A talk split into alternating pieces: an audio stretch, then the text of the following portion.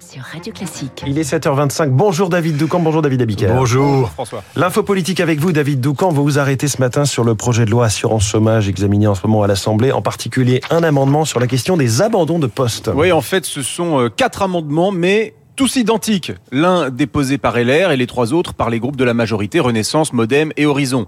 Ils portent euh, sur ces euh, abandons de postes qui se multiplient parce que aujourd'hui, c'est parfaitement légal. Des salariés arrêtent de venir au travail, ils finissent par se faire licencier et après quoi, ils touchent le chômage. Une faille euh, du système, comme l'a dit le ministre du Travail Olivier Dussopt. C'est, ce sont les républicains qui, les premiers, ont déposé en commission un amendement pour que ces salariés soient désormais considérés comme des démissionnaires n'ayant pas droit aux allocations. La majorité y a rajouté quelques éléments de sécurité juridique, mais sur le fond, Macronie et droite adhèrent au même principe. Ah, finalement, c'est un bon exemple de co-construction de la loi entre majorité et LR. Absolument, puisque quand des amendements sont identiques, on n'en examine qu'un seul, et il sera donc très probablement adopté. Certains articles euh, du budget, la loi euh, de programmation du ministère de l'Intérieur qui augmentera le nombre de policiers ou de gendarmes, ou encore euh, la réforme des retraites, voilà des exemples sur lesquels il sera difficile de justifier de s'opposer quand on est à quelques virgules près euh, d'accord sur le fond.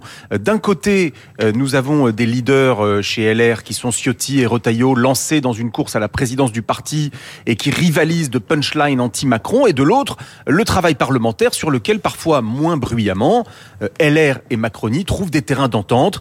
Eh bien, c'est le paradoxe dont la droite va peiner à se sortir. L'info politique de David Doucan chaque matin à 7h25 sur Radio Classique et chaque matin à lire dans le journal Le Parisien. Les unes de la presse, David Abiker, ce matin, des places oranges. Nancy invente les places oranges qui font la une de l'Est républicain. Pendant 30 minutes, c'est gratuit. Après, vous prenez cher. À la une du Parisien, l'écriture manuscrite en danger. Les Français ne savent plus tenir un stylo.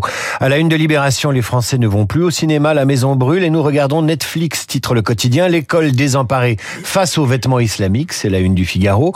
Qui sont les Français de plus de 65 ans? Réponse dans la croix.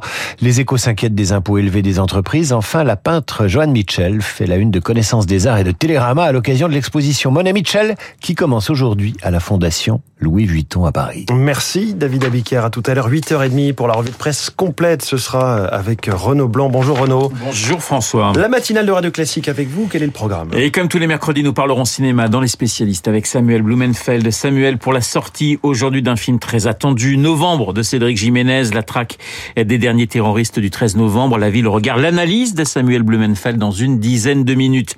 À 8h05, nous prendrons la direction de la Fondation Louis Vuitton. Euh, David en parlait à l'instant pour une exposition assez exceptionnelle qui mêle, entremêle des œuvres de Claude Monet et des Joanne Mitchell. C'est peut-être l'événement artistique de cette fin d'année. Coup de fil à Jean-Paul Clavry, le conseiller culture et mécénat du groupe LVMH. 8h15, Guillaume Durand recevra le grand reporter Patrick Chauvel, le regard du journaliste photographe le conflit en Ukraine, lui qui s'apprête à repartir sur le terrain. Patrick Chauvel dans les stars de l'info. Esprit libre à 8h40 avec un philosophe, Pascal Bruckner, et un économiste et anthropologue, Philippe Daribarne. Esprit libre juste après la revue de presse de David. Mais tout de suite.